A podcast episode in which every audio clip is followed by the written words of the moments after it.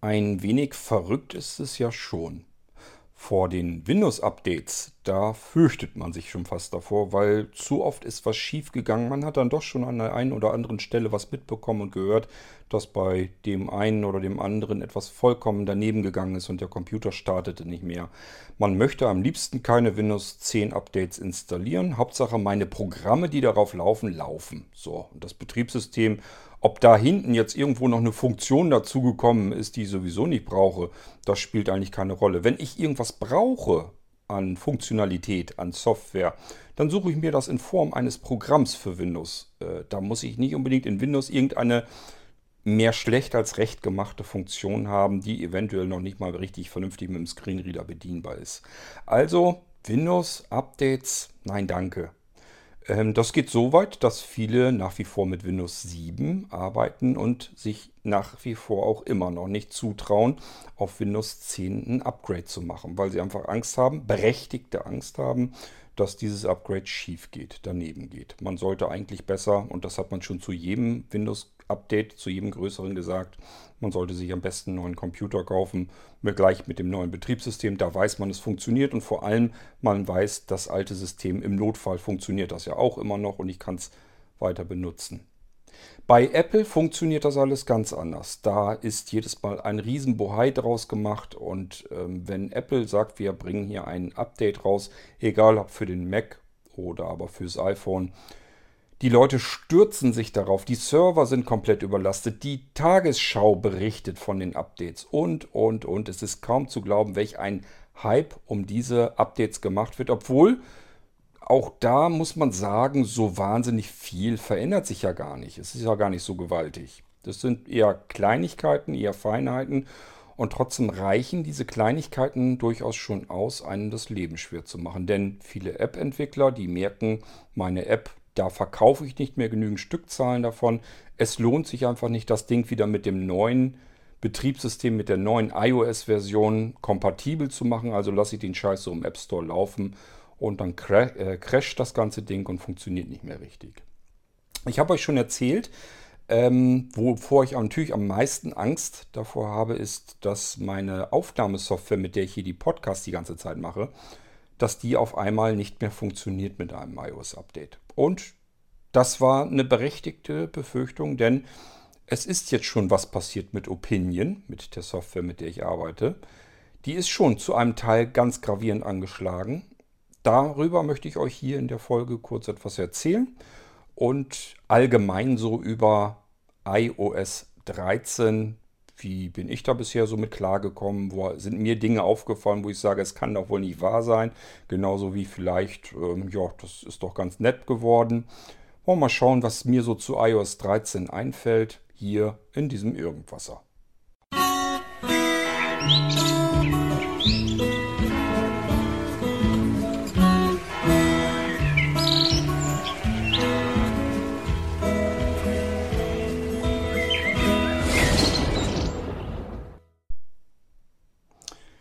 Ich weiß gar nicht warum. Normalerweise rate ich immer jedem, der ein iPad oder ein iPhone hat, lass die Finger an dem Abend vom Update, wo es erscheint. Also Apple kündigt das ja mal großartig vorher an, macht da einen riesen Hype davon. Naja, ob Apple das wirklich macht, ist eine Frage. Meiner Meinung nach kommt das eher von den Medien und von den Benutzern selbst. Die machen da so einen riesen Tamtam drumherum.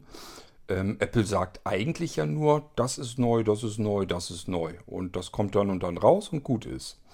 Ähm, dieser Hype, der da umzugemacht wird, findet, glaube ich, von außen statt. Normalerweise, weil ein Update immer nicht ohne ist, da können diverse Kinderkrankheiten auftauchen, die man nun wirklich überhaupt nicht gebrauchen kann. Und deswegen sage ich den Leuten immer, die noch relativ neu dabei sind mit ihrem iPhone oder iPad, ähm, lass an dem Abend, wo das iOS-Update rauskommt, vielleicht erstmal die Finger davon. Hör dir erstmal an, wie andere Leute damit zufrieden sind, ob überall das Update funktioniert hat, denn auch ein Update kann mal komplett in die Hose gehen. Ähm, und wenn alles gut gelaufen ist und du den Eindruck hast, es ist nicht so wahnsinnig viel Geschimpfe gewesen und alles scheint geklappt zu haben, dann gehst du irgendwie paar Tage später da dran und machst dann das Update in Ruhe. Also gar nicht verrückt machen lassen. Das Update ist auch noch drei, vier Tage später da und bis dahin weißt du auch ungefähr, ob das Ding stabil ist oder ob es Probleme gegeben hat beim Updaten. Mittlerweile sind die Updates verhältnismäßig stabil, also der eigentliche Update-Prozess bei iOS. Ich kann mich an Zeiten erinnern zum iPhone 3 oder iPhone 4 war das vor allem.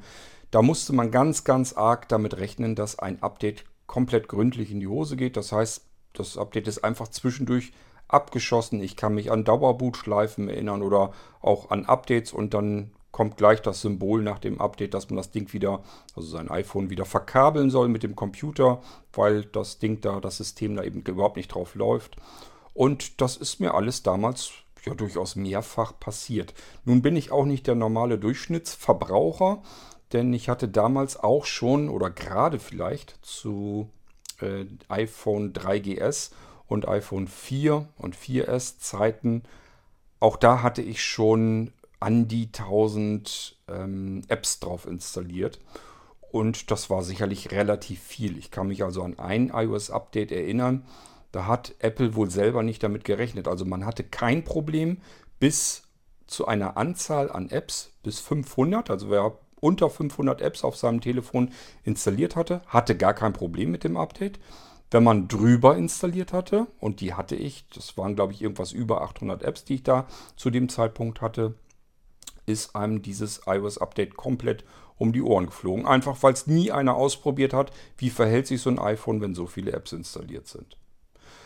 Ähm, zum Glück haben wir diese Probleme schon die letzten ganzen vielen Updates nicht mehr gehabt. Ich gehe also davon aus, dass wir wirklich jetzt sagen können, solch ein iPhone kann man auch betreiben, ohne einen Computer zu haben. Nichtsdestotrotz Vielleicht ein paar Tage warten, gibt es Probleme oder gibt es keine. Nicht nur mit dem Updaten an sich, sondern vielleicht auch mit liebgewonnenen Apps. Das Problem an der Sache ist natürlich wiederum, nicht jeder hat Apps, die jeder andere auch benutzt. Ich sag mal, so eine typische App, wo man sofort merken würde, wenn irgendwas faul ist, wäre beispielsweise WhatsApp oder vielleicht benutzen viele auch Facebook sicherlich. Ähm, was könnte man sich denn noch vorstellen? Keine Ahnung. Also verschiedene Apps, die wirklich sehr, sehr viele Menschen benutzen. Ähm, da fällt es natürlich sofort auf. Wenn jetzt hier, wie in meinem Fall, Opinion knallt, da muss ich einfach mit rechnen, es benutzt außer mir wahrscheinlich kaum jemand. Ich wüsste sonst bloß noch von der Nina, die auch die Opinion-App benutzt, um ihre Podcasts aufzuzeichnen. Und die ist gerade dabei, das umzuwechseln auf den Computer wieder rüber, weil sie dort sauberer schneiden und arbeiten kann, was mit Opinion nicht so einfach geht. Ähm, mir war nun aber irgendwie so danach, das Update zu installieren am selben Abend. Keine Ahnung, wie ich da drauf gekommen bin. Ob ich da gerade irgendwie neugierig war oder so, keine Ahnung mehr. Ich habe dann das Update jedenfalls installiert auf mein iPhone und ähm, das lief auch alles soweit durch. Ach genau, was mich natürlich am meisten interessiert war, wäre der neue, neue, äh, neue Dunkelmodus. Ich bin sehbehindert, blendempfindlich, das heißt, ich kann grelle weiße Farben nicht ab. Und hatte gedacht, naja, vielleicht springt bei diesem Dunkelmodus tatsächlich eine Oberfläche heraus, die mir sehr entgegenkommt. Besser, als wenn ich mir helle Sachen invertiere. Ich habe aber gemerkt, mir persönlich bringt es überhaupt nichts. Es war so das erste Feature, was ich auch gleich mir näher angesehen habe und ausprobiert habe. Und ich habe einfach gemerkt, das bringt mir überhaupt gar nichts, weil die Kontraste viel zu schwach sind. Das heißt, ja, die weißen Hintergründe sind jetzt dunkel, aber man hat natürlich bei diesem Dunkelmodus nicht an sehbehinderte Menschen gedacht, sondern an sehende Menschen, die einfach im Dunkeln arbeiten wollen. Das heißt, man hat auch die Schrift, den Text dunkler gemacht. Der ist jetzt nicht mehr hellweiß, sondern eben ein bisschen verdunkelt. Und vor allem die Schaltflächen haben lange nicht so einen ordentlichen Kontrast. Also bei mir ist es so, äh, ich kann da ganz miserabel mit äh, etwas erkennen, etwas ablesen. Und das war also, keine Ahnung, vielleicht habe ich diesen Dunkelmodus an verschiedenen Stellen, in verschiedenen Apps äh, eine Minute oder so ausprobiert und habe dann gleich gesagt, okay, hat keinen Zweck, bringt nichts. Ist nachteilig, ich kann damit viel schlechter gucken und arbeiten als mit dem normalen hellen Modus und das Ganze invertiert. Da kann ich besser mit arbeiten, weil die Kontraste dann stimmen. Das war also das Erste, was ich schon mal, die Hoffnung, die ich dann aufgeben konnte. Ähm, das Geilste, was mir an iOS 13 bisher aufgefallen ist, und da habe ich wirklich gesagt, ich würde an Apples Stelle den GUI-Designer, der das verzapft hat, den würde ich rausschmeißen. Das geht gar nicht. Ähm, sowas habe ich überhaupt noch nicht erlebt. GUI-Design muss man vielleicht extra erwähnen. Es gibt Menschen, die haben nichts anderes zu tun den ganzen Tag. Deren Job ist es, sich Gedanken zu machen über die grafische Benutzeroberfläche äh, einer Software. Also die Schnittstelle zwischen dem Anwender, der vor dem Bildschirm sitzt, und der Software, die hinter dem Bildschirm arbeiten muss. Da muss es eine Schnittstelle geben. Das ist die Bedienung, das Bedienerinterface. Das ist in der Regel grafisch gehalten, auch wenn wir blindlings davon gar nichts mitbekommen. Aber die Bedienoberfläche ist immer grafisch aufgebaut. Und man macht sich eben einen Kopf darum, dass man möglichst intuitiv arbeiten kann, möglichst effektiv, dass man also schnell an die gerade jetzt gewünschte Funktion herankommt und mit dieser Software arbeiten kann, ohne ein dickes Handbuch lesen zu müssen. Das ist so die, das Optimum, was man aus einem Benutzerinterface herausholen sollte. Ähm, ich bin da sehr hinterher, auch mit meiner eigenen Software. Ähm, ich habe also auch viel herumprobiert und experimentiert. Und ich bin ja so ein bisschen darauf, ähm, dem Anwender immer nur das zur Bedienung gerade in dem Moment anzubieten, was er braucht, was er haben will. Äh, es gibt ja noch die altherkömmlichen Interfaces, wo man oben diese Menüzeile hat mit den ganzen Menüeinträgen und so weiter drin. Davon bin ich persönlich komplett abgegangen, weil man dann äh, den Anwender vor dem Bildschirm mit Dingen überlädt, die er in dem Moment überhaupt nicht benötigt. Ähm, deswegen gehe ich da anders vor. Ich versuche die Elemente auf das zu reduzieren, was der Anwender in dem Moment gerade benötigt, um die Software sinnvoll bedienen zu können. Ähm, wie man es auch macht, ist, kann man unterschiedlicher Meinung sein, was auf gar keinen Fall geht. Und das hat eben der Designer, der GUI-Designer bei Apple gemacht. Und zwar in der Mail-App. Apple soll wohl selber schon zugegeben haben, dass die Mail-App ein bisschen misslungen ist. Gibt es jetzt gerade das Update dafür, wo ich das hier aufnehme. Und da will man nochmal nachbessern. Aber was sie da verzapft haben, ich dachte, ich gucke nicht richtig. Und zwar haben wir die Mail-App, das Bedieninterface dazu, seit 2007. Da konnte man ja, glaube ich, auch schon Mails mit dem iPhone natürlich verschicken.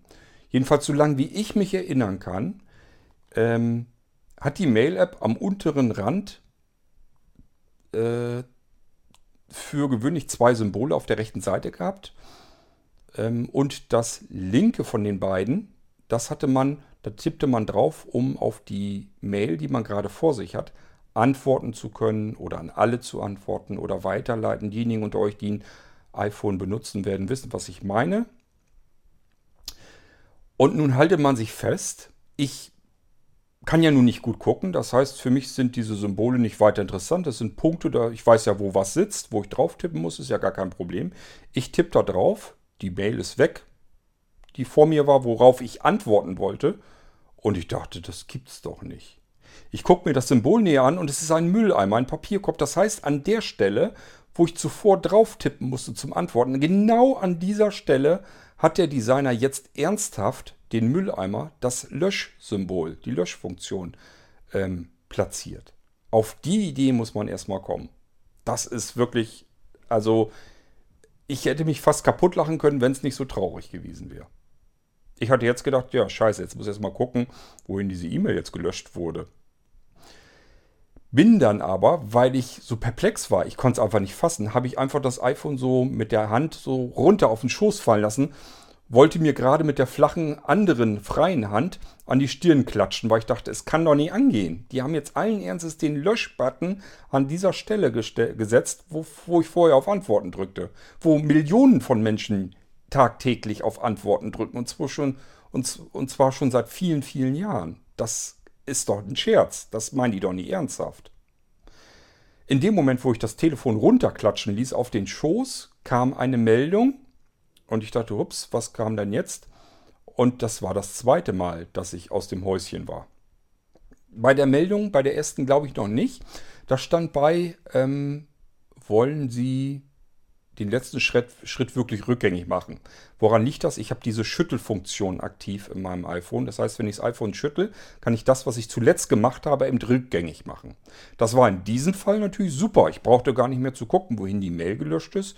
Ich musste nur noch bestätigen, jo, will ich. Und schon war meine Mail wieder da, die ich eben, ich hätte fast gesagt, versehentlich gelöscht habe. Aber eigentlich ist es von Apple ein Versehen, dass sie da den Löschbutton hingebatzt haben. Also das macht man halt einfach nicht. Das gibt's gar nicht sowas. Somit war die Mail wieder da, aber ich habe in der, in der Meldung, ich kann mich nicht mehr erinnern, ob es in der ersten Meldung war oder ob eine zweite folgte, jedenfalls stand dann plötzlich da. Übrigens, du kannst jetzt diese Rückgängig-Funktion auch bekommen, indem du mit drei Fingern doppelt auf dein Display tippst. So, und damit hatte ich das, den zweiten Effekt, das zweite Mal, dass ich mit der flachen Hand vor die Stirn klatschen wollte, wo ich gesagt habe, sag mal, habt ihr jetzt echt den Arsch offen bei Apple? Erst platziert ihr den Löschbutton dorthin, wo man normalerweise sonst jahrelang auf Antworten getippt hat. Dann belegt ihr eine Geste, die ihr schon seit Jahren schon belegt habt.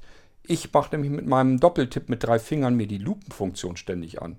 Und die brauche ich oft, ständig. Jedes Mal, wenn ich mit dem iPhone arbeite, gibt es natürlich immer wieder Stellen, wo ich mir das, den Bildschirm aufzoomen muss. Und das funktioniert, indem ich mit drei Fingern doppelt auf den Bildschirm tippe. Und Apple belegt diese Geste jetzt mit der, ähm, mit der Rückstellfunktion, also dass ich das, das widerrufen kann, was ich zuletzt gemacht habe. Also es kann eigentlich nicht angehen. Ich frage mich wirklich, was die da bei Apple sich dabei gedacht haben. Ob sie sich da überhaupt was dabei gedacht haben.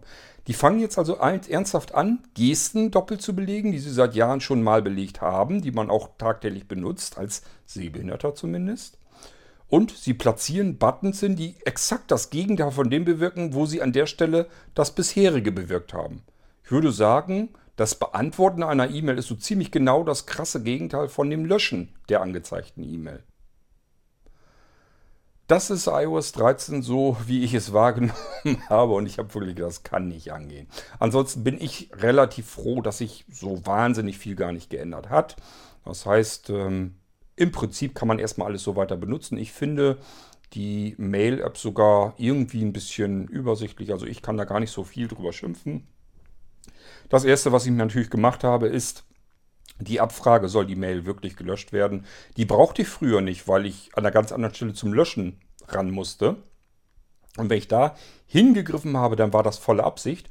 Nur jetzt, ähm, ich hätte bestimmt die ersten Tage, ich weiß nicht, mittlerweile, nee, ich habe heute immer noch auf Löschen getippt. Also das wird noch eine Weile dauern, bis ich mich daran gewöhnt habe, dass jetzt das Antworten ganz rechts ist und die Löschfunktion dort, wo vorher das Antworten war. Das wird noch eine Weile dauern brauchen. Und dass jetzt nicht laufend E-Mails gelöscht wurden, habe ich nur der Möglichkeit zu verdanken, dass ich in den Einstellungen wieder aktivieren konnte, löschen bitte bestätigen.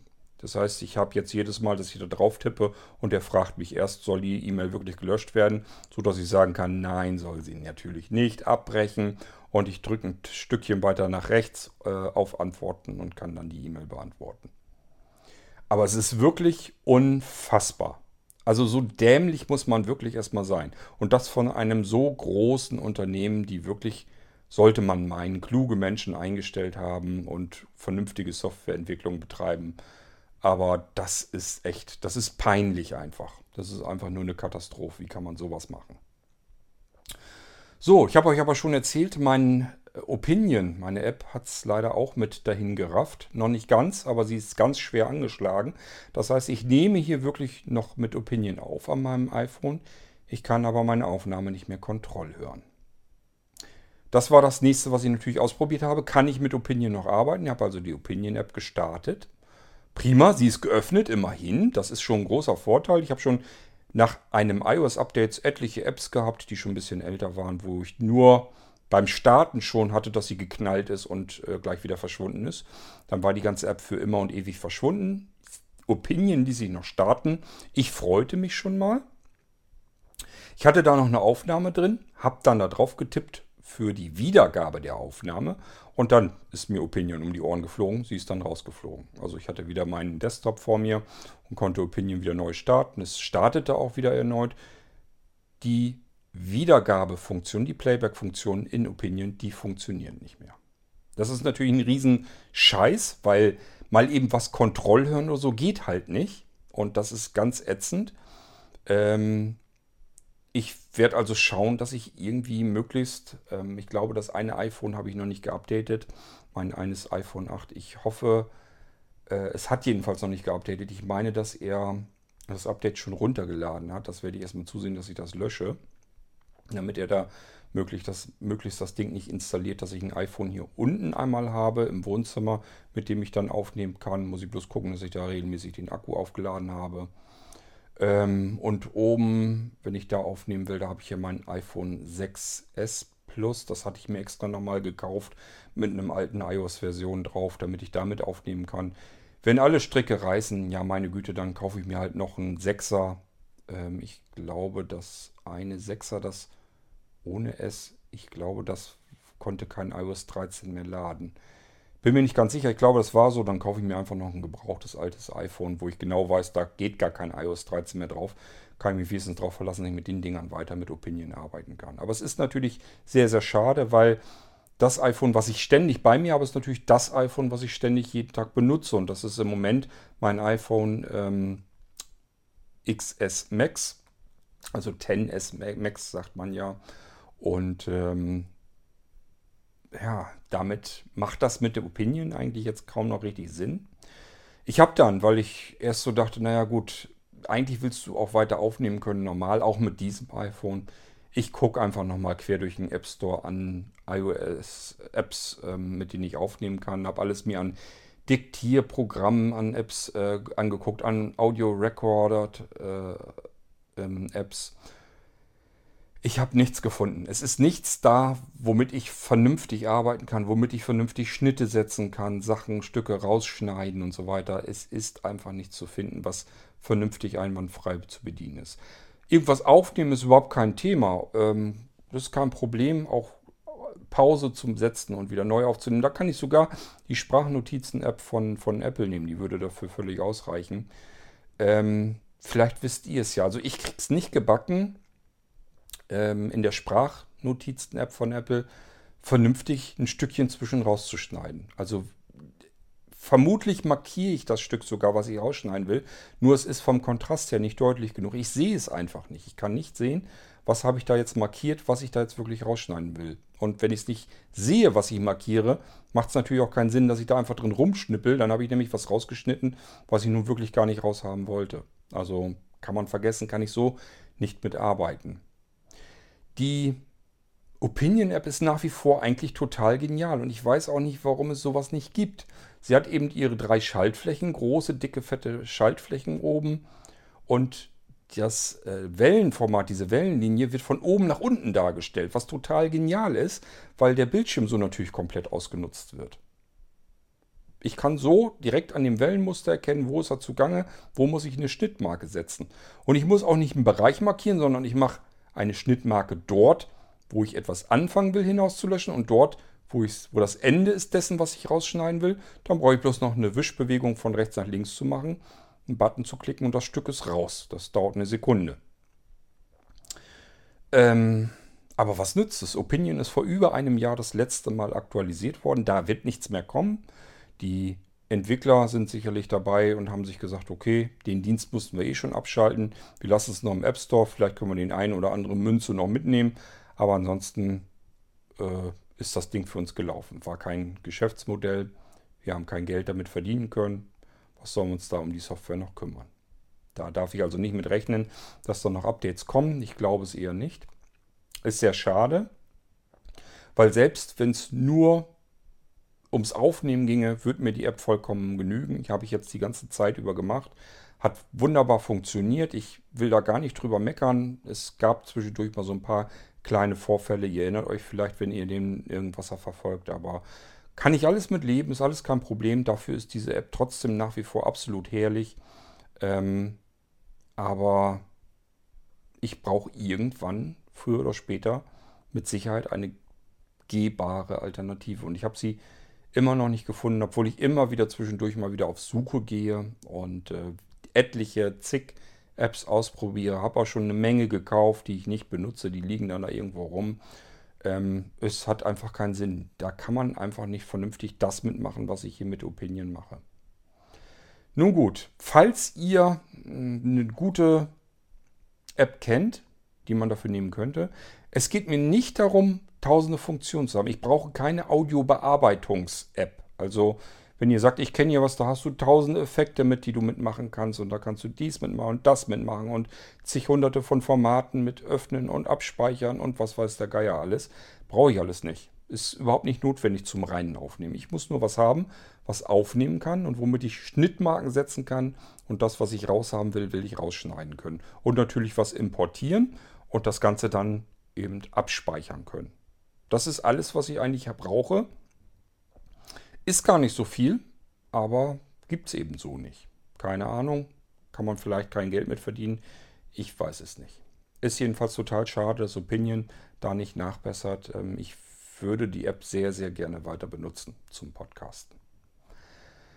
Ja, fällt mir sonst noch was zu iOS 13 ein? Nö, mir ist sonst eigentlich nichts weiter großartig Dolles aufgefallen. Ähm, ich habe mich ehrlich gesagt dafür auch überhaupt nicht interessiert. Ich habe also weder die Keynote geguckt noch sonst irgendetwas. Auch nicht die, jetzt die Keynote fürs neue iPhone oder so. Da habe ich alles überhaupt nichts mehr von mitgekriegt. Das interessiert mich mittlerweile gar nicht mehr. Das ist für mich ein ganz normales Alltagsgerät geworden. Das benutze ich so, wie ich es benutze und die neuen Funktionen, meistens interessieren mich die nicht so gewaltig dolle mehr. Ähm, ich habe zum Beispiel eine Funktion, das habe ich gelesen, ähm, wäre zum Beispiel gewesen, einen Text zu markieren, so wie man es vorher hatte.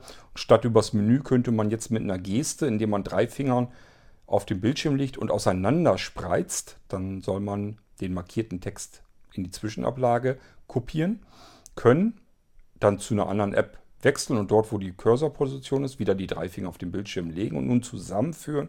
Dann soll es an der Stelle eingefügt werden. Das soll am iPad gehen, soll aber auch am iPhone gehen. Habe ich ausprobiert, habe ich zumindest jedenfalls nicht hinbekommen. Keine Ahnung, ob ich irgendwo noch was aktivieren muss. Ich habe nichts gefunden weiter in den Einstellungen. Tja, ist halt so, geht so nicht. Ähm, muss ich weiter über das Menü arbeiten. Aber ich habe da zumindest auch gemerkt, das ist schlechter geworden im, in der Mail-App zumindest, ähm, an anderer Stelle wird es ähnlich sein, Sachen zu korrigieren. Also er will immer unbedingt in dieses dämliche Menü rein, wenn ich eigentlich nur den Cursor versetzen will. Das heißt, ich habe mich vertippt, Buchstabe falsch, will den Cursor dort hinsetzen, dass ich den Buchstaben austauschen kann. Und ähm, er lässt mich einfach nicht. Er verschiebt nicht den Cursor, sondern macht mir dieses Menü auf und ich komme nicht heran, den Cursor zu versetzen. Egal welche Krampf ähm, ich hier probiere, ähm, lässt sich nicht machen. Aber gut, ähm, werde ich auch noch irgendwie mit klarkommen und dafür meine Arbeitsweise irgendwie anpassen und dann werde ich da auch mit klarkommen. Das ist alles nicht so schlimm. Schlimmer ist eigentlich, dass ich mit Opinion nicht mehr gewohnt arbeiten kann. Das ist eigentlich das Ätzendste, weil ihr wisst, wie viel ich hier an Podcasts aufnehme und dafür braucht man schon vernünftiges Handwerkzeug und wenn das dann den Bach runtergeht, das ist nicht so schön. Aber gut, aufnehmen kann es scheinbar noch. Und ähm, Schneiden und so weiter geht auch noch. Das Einzige, was nicht geht, ist Kontrollhören. Playback, also Wiedergabe. Das, was ich aufgenommen habe, kann ich mir nie anhören. Erst, wenn es ähm, exportiert ist. Und dann ist es eigentlich zu spät. Aber gut, was soll's? Komme ich auch noch irgendwie mit klar. Es nützt ja nichts. Ich werde gucken, dass ich dann, wenn ich ein bisschen ähm, längere Sachen oder kompliziertere Sachen irgendwie äh, machen will, vielleicht mache ich das besser dann mit alten iPhones. Dann weiß ich wenigstens, dass ich da notfalls auch mal eben Kontroll hören kann, ohne dass mir die App um die Ohren fliegt. Ja, das waren so meine ersten Eindrücke zu iOS 13. Ähm, die haben sich bei mir ganz schnell eingestellt. Also das sind alles so Sachen, die habe ich eigentlich innerhalb der ersten halben Stunde schon fast erfahren, wo ich mit iOS 13 herum experimentiert hatte. Und ähm, kann man nichts machen. Das hat es immer wieder gegeben. Mit jedem großen iOS-Update ist eigentlich immer irgendwas passiert, wo ich mich von einer liebgewonnenen App vielleicht trennen musste.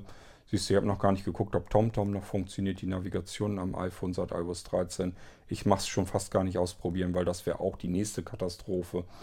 Aber was soll's, wir müssen da durch. Ähm, ich kann es nur nicht ganz nachvollziehen, warum sich alle Welt immer über die iOS-Updates freut bis zum geht nicht mehr, weil für mich bedeuten die Updates meistens mehr Nachteile als die wenigen Vorteile, die die Dinger bringen. Und äh, das ist genauso schlimm wie die Microsoft Windows Updates, nur es fliegt einem mittlerweile nicht mehr das komplette Gerät um die Ohren, nicht das ganze Betriebssystem, sondern bei iOS sind es dann mehr die Apps, die einem um die Ohren fliegen können. Wenn sie dann ein bisschen älter sind und nicht mehr gepflegt werden, muss man mit jedem App, mit jedem Update damit rechnen, dass die Apps eben nicht mehr funktionieren. Und da sie eben schon längere Zeit nicht mehr weitergepflegt wurden, werden sie es wahrscheinlich auch nicht mehr. Und man muss wieder auf Suche gehen, was kann man alternativ benutzen. Manche Apps kommen allerdings nie wieder. Ich hatte schon zwischendurch ganz viele Apps, wo ich wirklich gesagt habe, cool, dass es das gegeben hat. Und die ist dann einfach weggefallen, die gab es dann nicht mehr, musste man sich von trennen, ist dann halt so. Und da muss man dann leider mit leben. Ähm, aber schön ist es nicht. Äh, vor allen Dingen ist es eigentlich nicht notwendig, denn ich bin der Meinung, dass könnte man, wenn man sich ein bisschen mehr Mühe gibt, vielleicht auch kompatibler hinbekommen, sodass die Apps nicht einem nicht gleich jedes Mal um die Ohren fliegen, bloß weil iOS da ein paar kleine Updates gemacht wurden. So gravierend ist es ja nun auch wieder nicht, was da an neuen Funktionen und so weiter dazugekommen ist.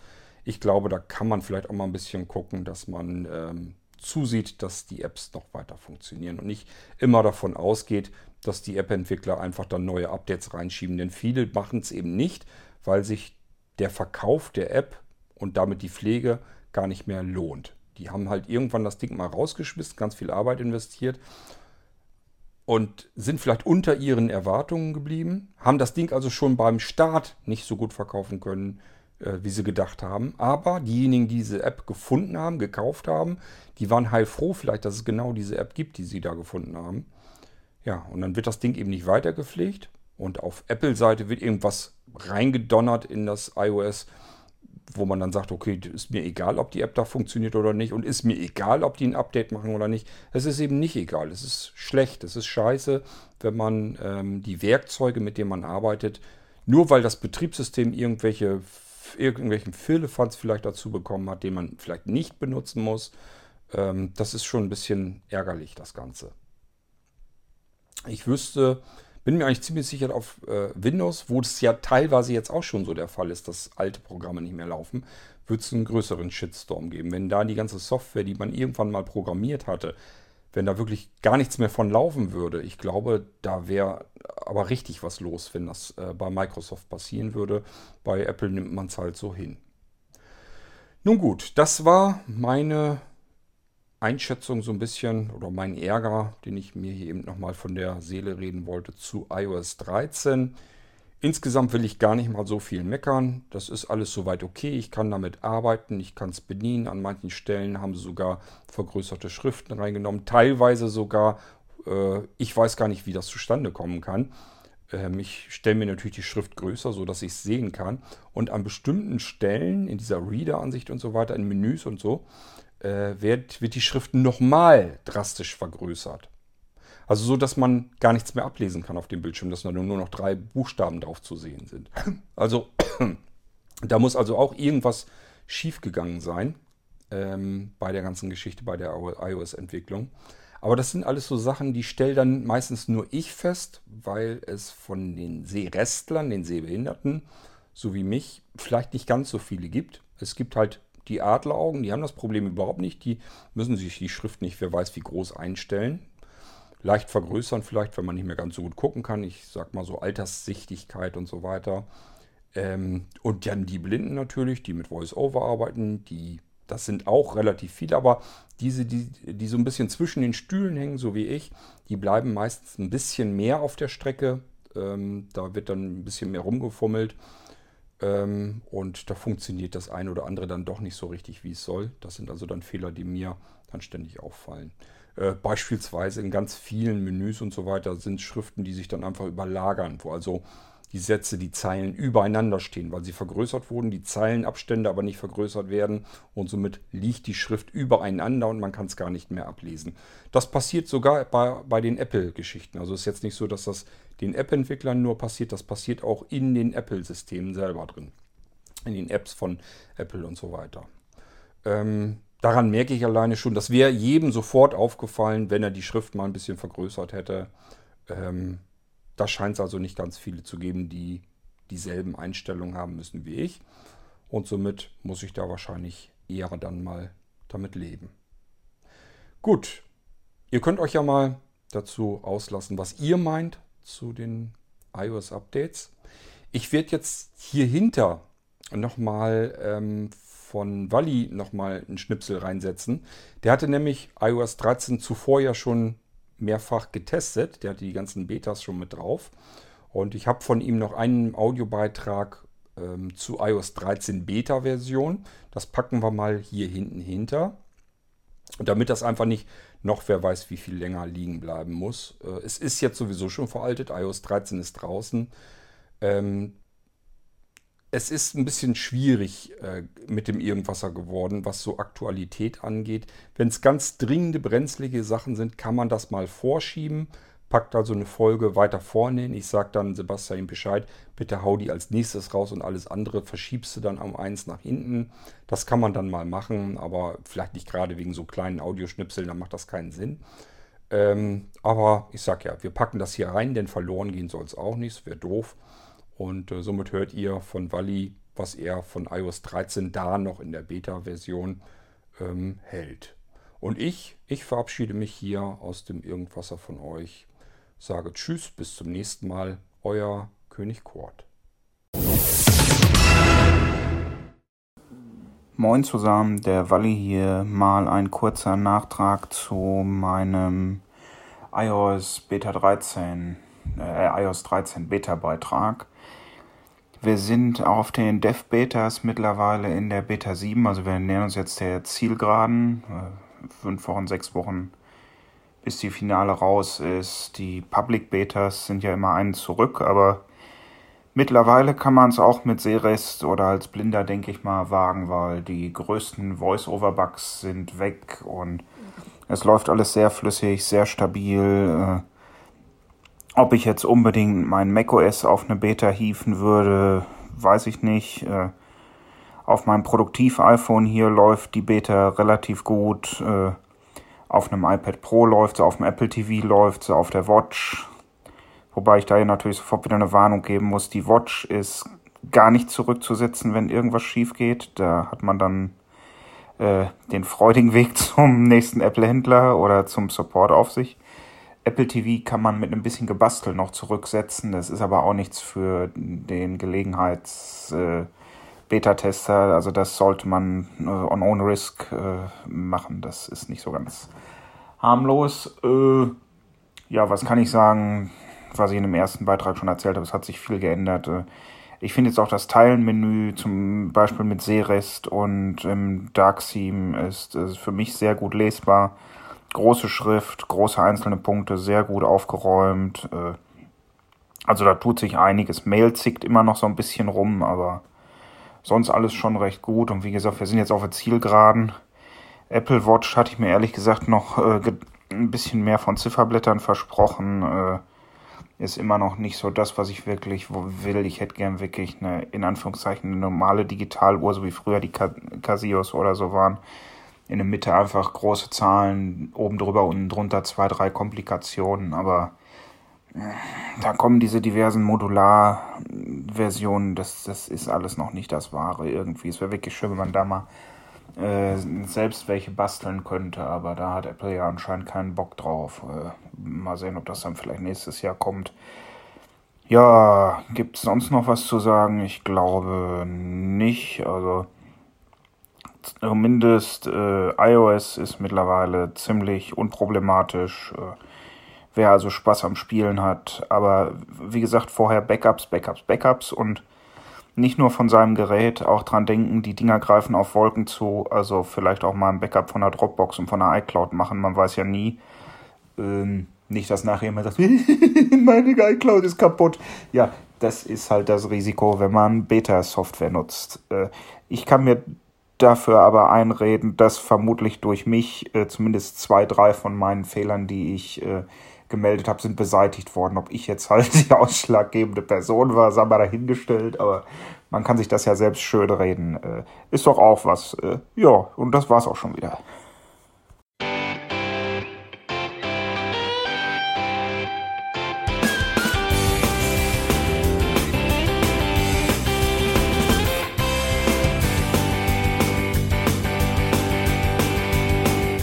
Hörtest eine Produktion von Blinzeln Media. Wenn du uns kontaktieren möchtest, schreibe eine Nachricht an podcast.blinzeln.org oder über unser Kontaktformular auf www.blinzeln.org. Blinzeln schreibt man in unserem Fall übrigens immer mit einem D in der Mitte. Sprich unter 05165 439 461 auch gern einfach auf unseren Podcast Anrufbeantworter. Dann können wir deinen Audiobeitrag in einer unserer nächsten Sendungen verwenden. Für Lob, Kritik und eine Bewertung bei iTunes danken wir dir und freuen uns, wenn du auch bei unserer nächsten Sendung wieder mit dabei bist.